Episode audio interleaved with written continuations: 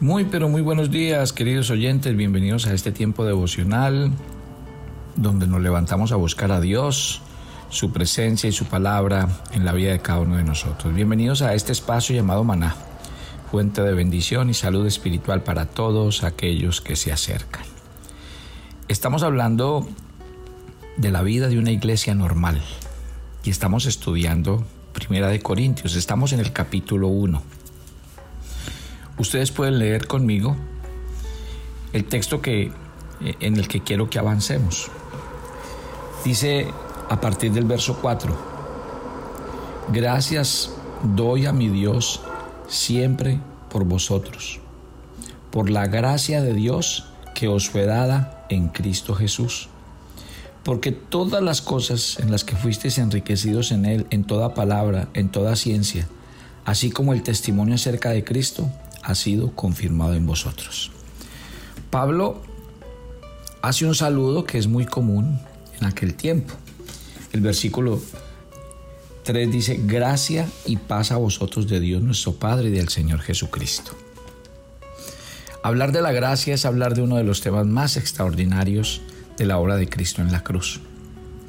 Gracias doy a mi Dios siempre por vosotros por la gracia que os fue dada en Cristo Jesús. Podríamos decir que el primer beneficio de ser un santo, de ser escogido por Dios, es la gracia de la salvación. Tanto el que nos fue dada como el que nos ha sido confirmado. ¿Por qué? Porque la obra de, de la gracia de Dios en nosotros es una acción completada en un momento particular y definitivo en el tiempo. Desde el momento en que una persona confía en Cristo Jesús, en ese mismo instante recibe la gracia de Dios. El testimonio de Cristo es confirmado en él. Una vez que usted y yo estamos en Cristo, esa es nuestra gracia. Entonces, cuando Pablo habla de esto, la gracia del Señor está con vosotros es aquellos que hemos recibido la gracia de la salvación. Mire que la pasión de Pablo era ver a las personas redimidas. Su gozo, el gozo mayor, era cuando él veía personas que venían a los pies de Cristo. Gracia. Gracia en aquel tiempo del apóstol Pablo era un saludo cristiano común. Ya Pablo había usado ese saludo en muchos otros versículos. El, el significado básico de la palabra gracia es favor, pero en relación con el plan de salvación que Dios dio al hombre por medio de Jesucristo, en el que nosotros, siendo pecadores y habiendo recibido una gracia inmerecida e impagable, fuimos favorecidos con ese don. ¿Qué debemos entender aquellos que vivimos bajo esta gracia. Primero, lo primero que debemos entender, que la gracia no puede coexistir con la culpa. ¿Por qué? Porque la gracia provee para el alivio de la culpa. Dios no puede decir yo soy compasivo y te otorgo la salvación, pero si eh, llegas a dar un paso en falso te lo quito. Eso no sería un don un don de gracia, sino un don legal, condicionado, que podríamos vernos privado de él en cuanto no cumplamos con el requerimiento que Dios toma.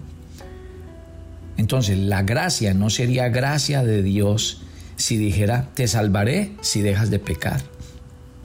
Porque si nosotros pudiéramos dejar de pecar, no necesitaríamos la gracia. Porque nos ganaríamos la salvación, nos haríamos dignos de ella. Si la gracia fuera otorgada y posteriormente retirada por algún pecado que cometamos, no sería la gracia que se enseña en las escrituras, porque la gracia implica un perdón permanente y no merecido, porque la gracia puede operar solo donde hay pecado, sin necesidad de perdón, no hay necesidad de gracia. Ahora, el hombre no puede escapar del pecado ni espiarlo por sí mismo. La Biblia es muy clara que el hombre es culpable y está totalmente imposibilitado en sí mismo. Pero debido a que Dios es santo y justo y no puede ignorar el pecado, que el pecado debe ser castigado y su paga es la muerte según Romanos 6. No obstante, ese mismo versículo declara que la paga del pecado anuncia también la manera para quitarlo. Mas la dádiva de Dios es vida eterna en Cristo Jesús, mediante la obra en la cruz. ¿Por qué? Porque Cristo cumplió con las demandas de la justicia de Dios al cargar él mismo con el castigo por nuestros pecados. Y en eso consistía la suprema provisión de la gracia de Dios. Cuando Cristo Jesús se hizo culpable por nuestro pecado, el precio fue pagado en su muerte. Y una vez que Dios en su gracia actúa soberanamente para perdonar el pecado de una persona en base de su confianza en la obra de su Hijo, esa persona queda libre. O sea que mi querida familia,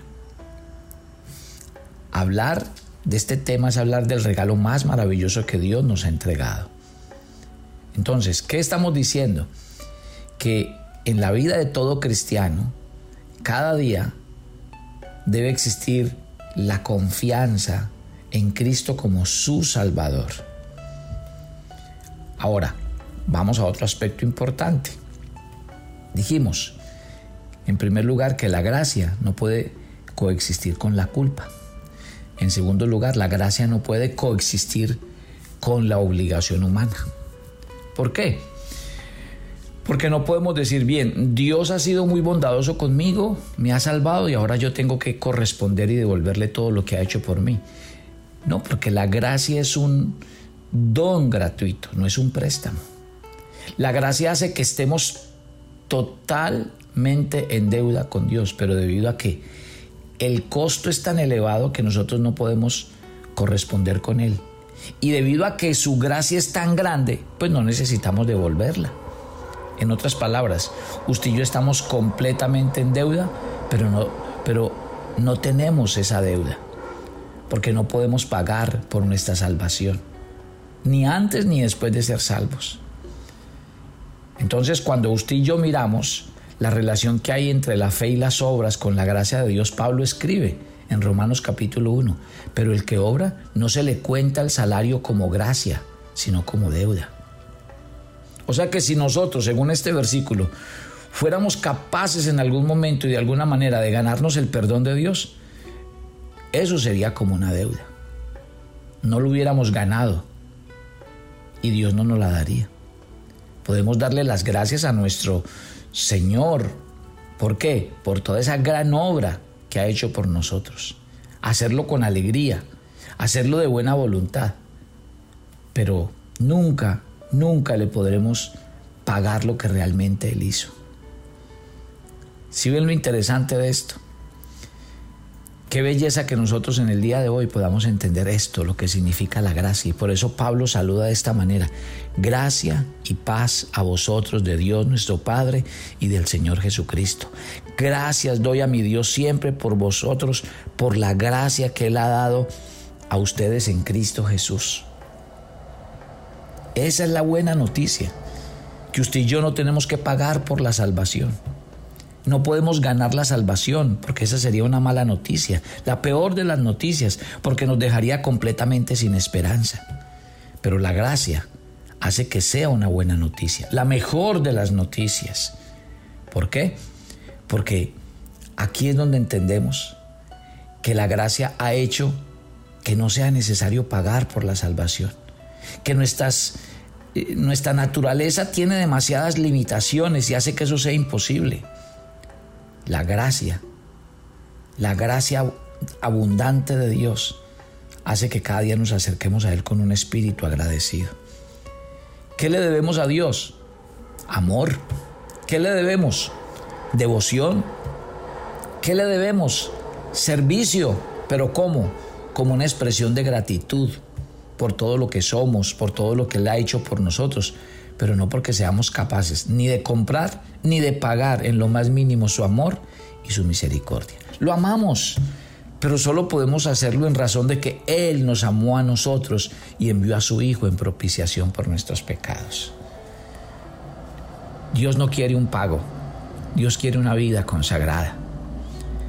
Siempre he colocado un ejemplo cuando hablo de esta parte de la gracia de Dios y es Vamos a pensar en su mejor amigo, en su mejor amiga, que lo invita a su casa, que le ofrece, como lo conoce a usted y es su amigo, le ofrece la mejor comida, la que a usted más le gusta, el mejor postre, una conversación agradable, una velada interesantísima.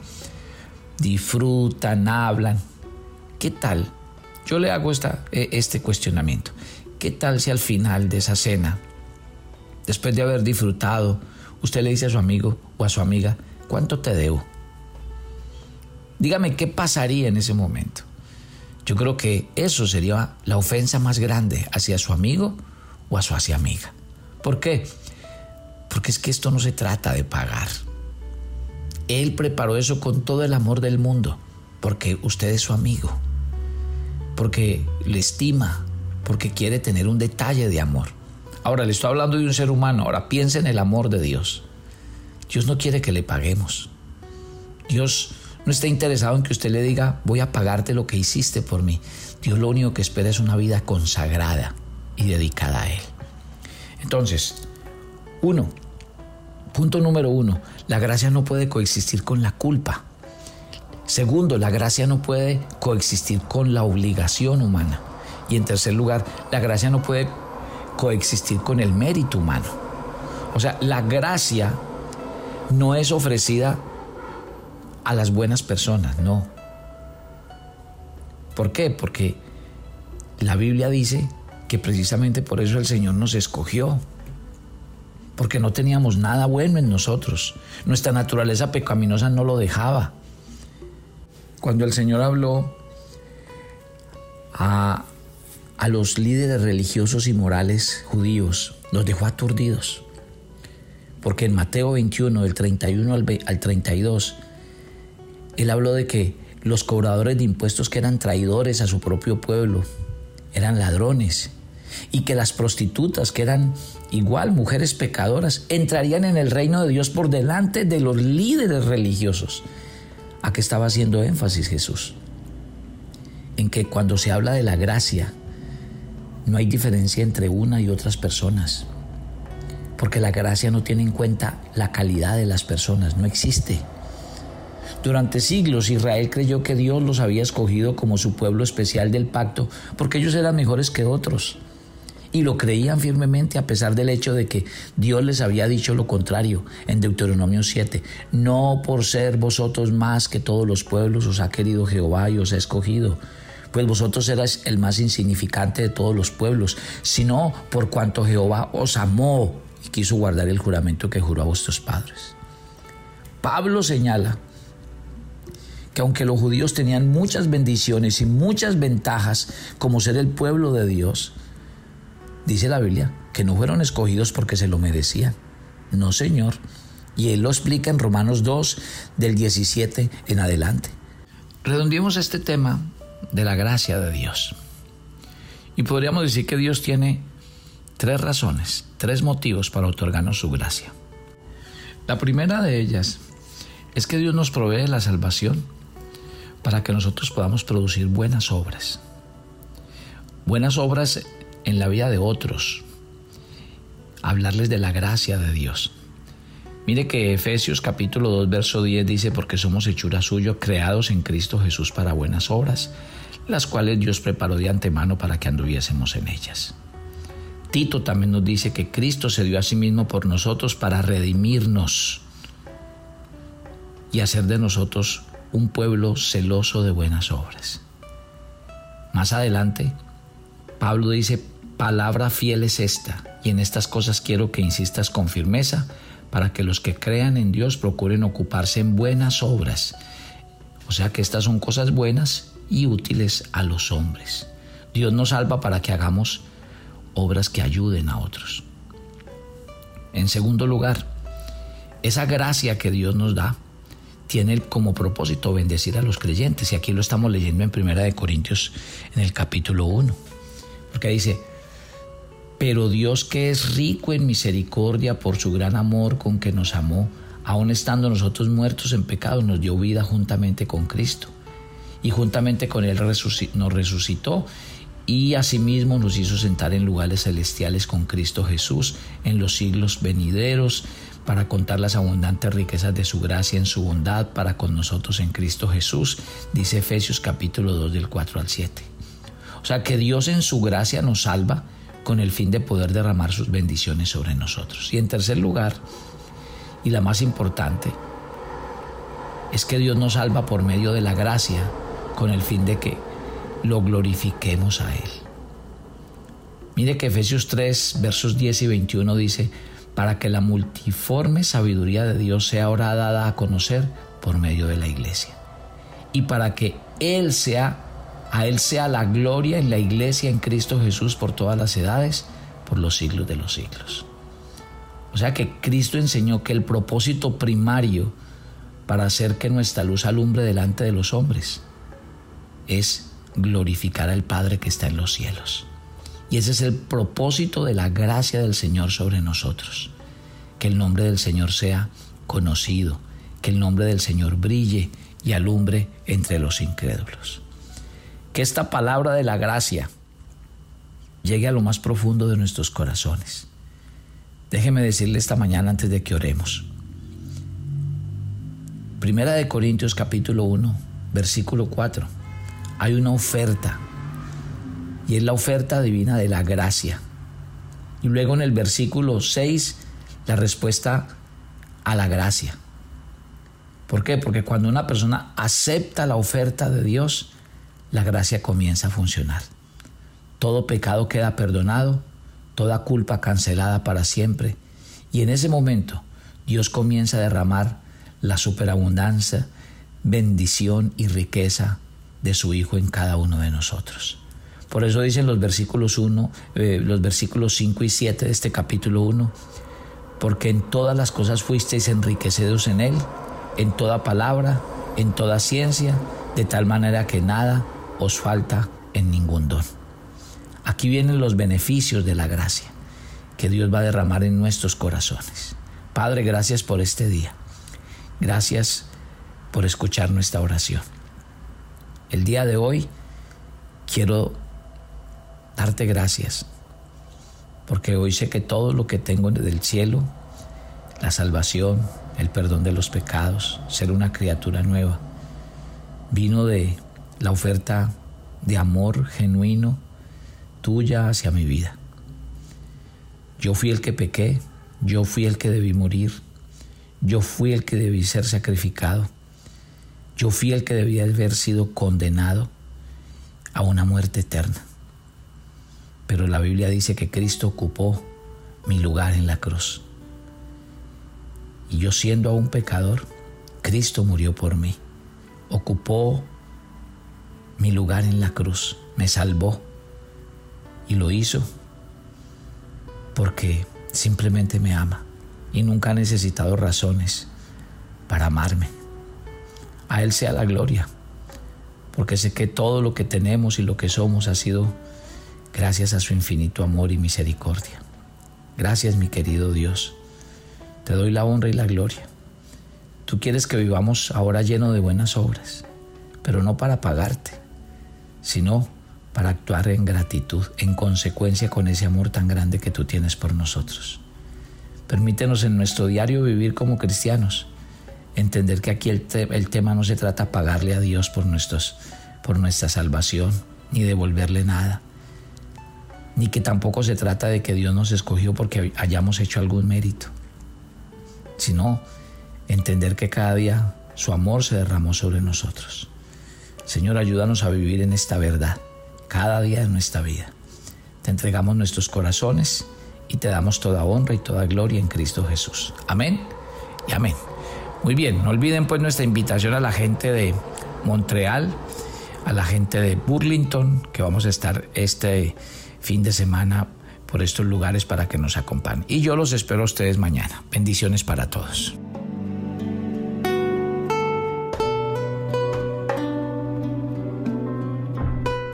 Toma tu agenda devocional maná. El pasaje sugerido para la lectura en tu devocional personal el día de hoy es Hechos 7 del 44 al 50.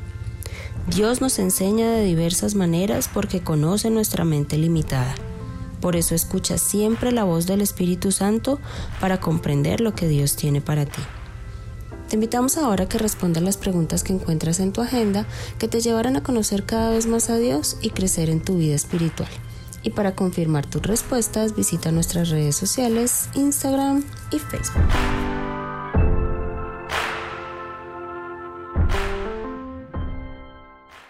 ¿Quieres enterarte de nuestros temas, reuniones y devocionales? Suscríbete a nuestro canal de YouTube Devocional Maná y da clic en la campanita de cualquiera de nuestros videos para activar el recordatorio. El maná era diario. Se recogía muy temprano en la mañana. Cada uno recogía según su necesidad y se recogía por familias. Muy pero muy buenos días.